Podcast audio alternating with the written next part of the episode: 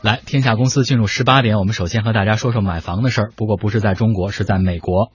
中国房地产的门户网站搜房网眼下被卷入了一场官司。一些中国的投资客最近在美国法院起诉搜房网，理由是他们受到搜房网广告的误导，在美国投资房地产赔了钱。其中一位投资人苏先生说，二零一三年他在搜房的房天下网站上看到美国呃 IIP 公司的广告，广告当中写着美国房产促销，价格在三万到五万美金左右，还带装修啊。最吸引人的是广告承诺开发商包租两年，按期给付租金，并且保证年化收益率百分之十以上。嗯，苏先生说，搜房网是一个知名的公司，他相信他的房天下网站发布的广告和承诺是真实的。二零一四年，苏云和 IIP 公司中国销售代表取得了联系，签订购房合同，买了六十套美国俄亥俄州的房产，花费了大概二百多万美金。买房以后，苏先生把六十套房子交给了 IIP 公司以及相关公司管理。然而，他并没有按期收到房屋租金，就收到一位美国邻居发来的邮件，告诉他说房屋需要维修。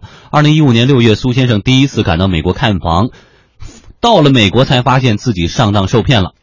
因为他买的大部分房子都是没有装修的，有些甚至破烂不堪，需要大规模的维修。同时呢，部分房子的房产税、物业管理费、水费、垃圾费这样一些税费也都没有按时支付。他不仅没有办法出租房屋来获得租金，而且还得倒贴钱去维修和装修房子，补交了各种税费，损失非常惨重。于是，苏先生和与他有着同样遭遇的投资人，将 IIP 公司和搜房网一起告上了美国联邦法院俄亥俄州北区法院，并且索赔上千万美元。北京郝俊波律师事务所律师郝俊波告诉天下公司，据他了解，美国法院已经驳回了这些投资人对搜房网的起诉。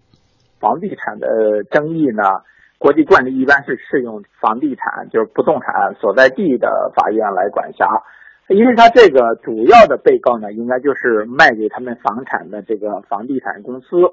所以说呢，他们在美国起诉这个房地产公司，这个是肯定没有问题的，法院肯定也会受理的。我个人的理解是，他们认为这样可以，就是一起呢就把他们认为涉嫌虚假广告的搜房呢就一起告上了。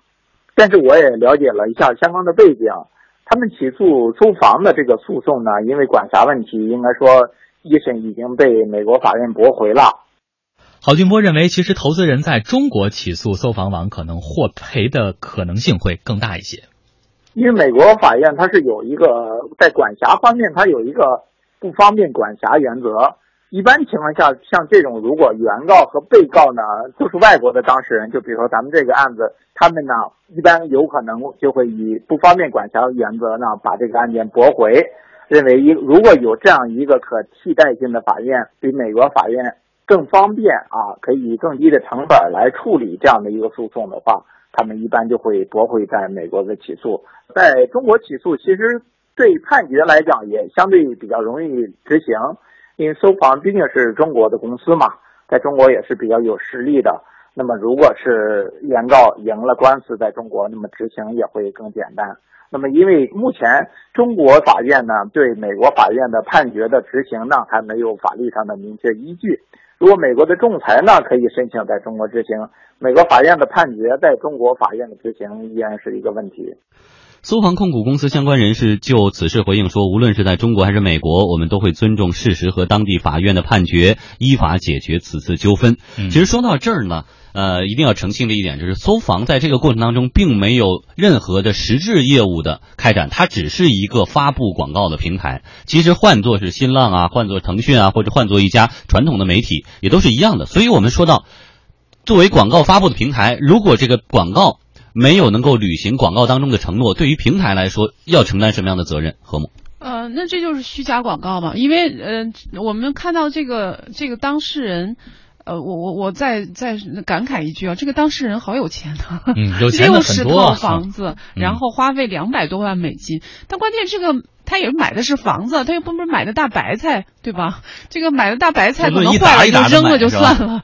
关键是买的房子如果出现问题的话，你其实还会摊上一大堆的事儿嘛，嗯，包括什么物业费啦、装修啊等等，就像现在所描述的这个。当然，就这个当事人他买这所有的房子的依据就是搜房网所发布的广告啊，嗯，而且是相信了你在广告当中所描述的这个房子的状况。呃，另外还有一些附加条款嘛，就是我买了这个房子之后，你还有一个呃可以委托给你，然后你全权的去办这个出租的呃这样子的一个业务，然后我还能够获取百分之十年化收益。那现在都没有实现，所有的这些都没有实现。那呃，可以由此反推说，那当初的广告实际上是一个虚假的。但是搜房网发布和再搜房网发布，这应该是两个概念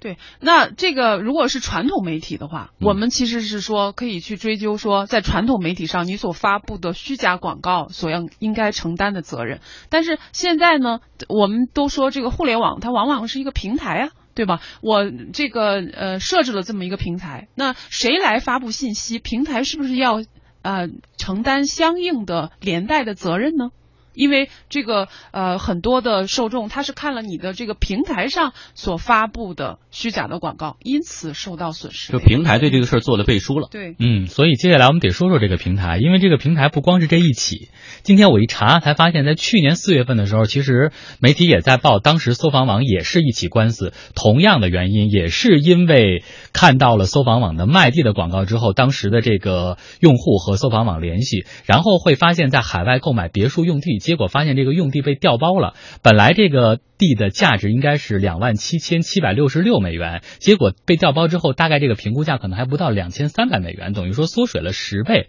呃，所以现在大家对于这种搜房网这种平台来说，也有一个质疑：它到底是一家单纯的基于广告的在线房地产垂直服务商，还是说它是基于一种交易的营销平台？这个搜房网确实是在目前是处在一个转型的过程当中，它从去年开始就积极的进行转型。那么这个转型的方向呢，就是去媒体化，而且要转向交易平台。意思就是它以前是做一个房产信息的发布的，但是呢，现在它希望能够转到这个房产的中介和交易啊这样子的一个电商的这样一个方向上去。那可能它现在这两项业务其实都有。嗯。嗯，所以我们接下来就有必要回到这个案例当中，我们来看看到底我们应该怎么给这家公司定性，因为这个定性就决定了接下来我们应该对这个案件的走向做一种什么样的判断。目前呢，搜房网上所有的关于 IIP 公司的相关广告都已经下架了。网上如果你搜索 IIP 公司的信息也很少见。这家美国公司的情况呢，可以说很少有人了解。美呃，北京郝俊波律师事务所的律师郝俊波认为，投资人和搜房网在这件事上，其实呢，双方都有疏忽之处。从目前的情况来看呢，应该是搜房网作为广告商，然后呃，原告作为买房者呢，应该都会表现出一定的疏忽啊，因为远在美国嘛，呃，所以说呢，很可能是不管是搜房还是买房者都没有到美国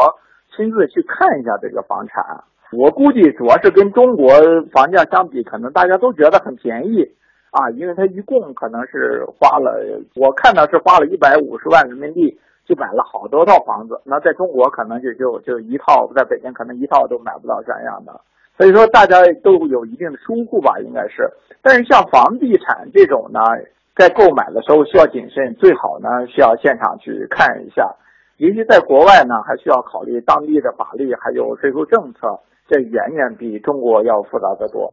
近年来，中国人到海外投资房产的热情很高，北美啊、欧洲啊、澳大利亚、新西兰，这都是咱们国人非常喜欢的热门的投资目的地。但是很多人对于如何在海外投资房产没有清晰的概念，觉得跟国内买房是不是也差不多？买一套占买一套占上，它能升值呢？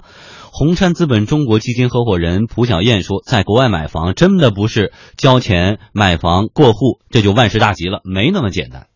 你要交的税就是很很可观的，除了这个这个地税之外，你还要交保险费。如果你没有保险的话，这个房子你是贷贷款的。然后呢，这个这个还有其他的费率，比如你住在加州，又有这个地震啦、洪水了，各种各样的保险费，还有这个各种各样的维修费。然后还有呢，就是你是一个独立屋的话，你就当地都会有这个 H O A，你都必须向他再交这笔费用。如果你不把你的草坪、游泳池打理的很好，你会受到罚款。换句话说，您的持有成本会很高，所以大家这笔账还得真得算清楚。美国富生地产的 CEO 孙思陶在网站上就发了一段视频，给想去美国买房的人提供了一些建议。我们也不妨来听听他的一些介绍。商业的网站、政府的呃数据库，还有房产经纪的数据库。那第一个呢，比如说呢，买 localcrime.com，那可以就是说你当地房子附近多少英里之内，在过去有没有发生过一些所谓的这些刑事案件？再一个呢，就是啊，housequip，housequip.com 呢，这个是一个免费的网站，里面呢大概有几万栋房屋，基本上是呃房主或者邻居提供的一些信息。但是呢，它的数据库是有限的，我们可以免费查询，看看我们要买或者要租的房子呢，是不是在它这个数据库里面。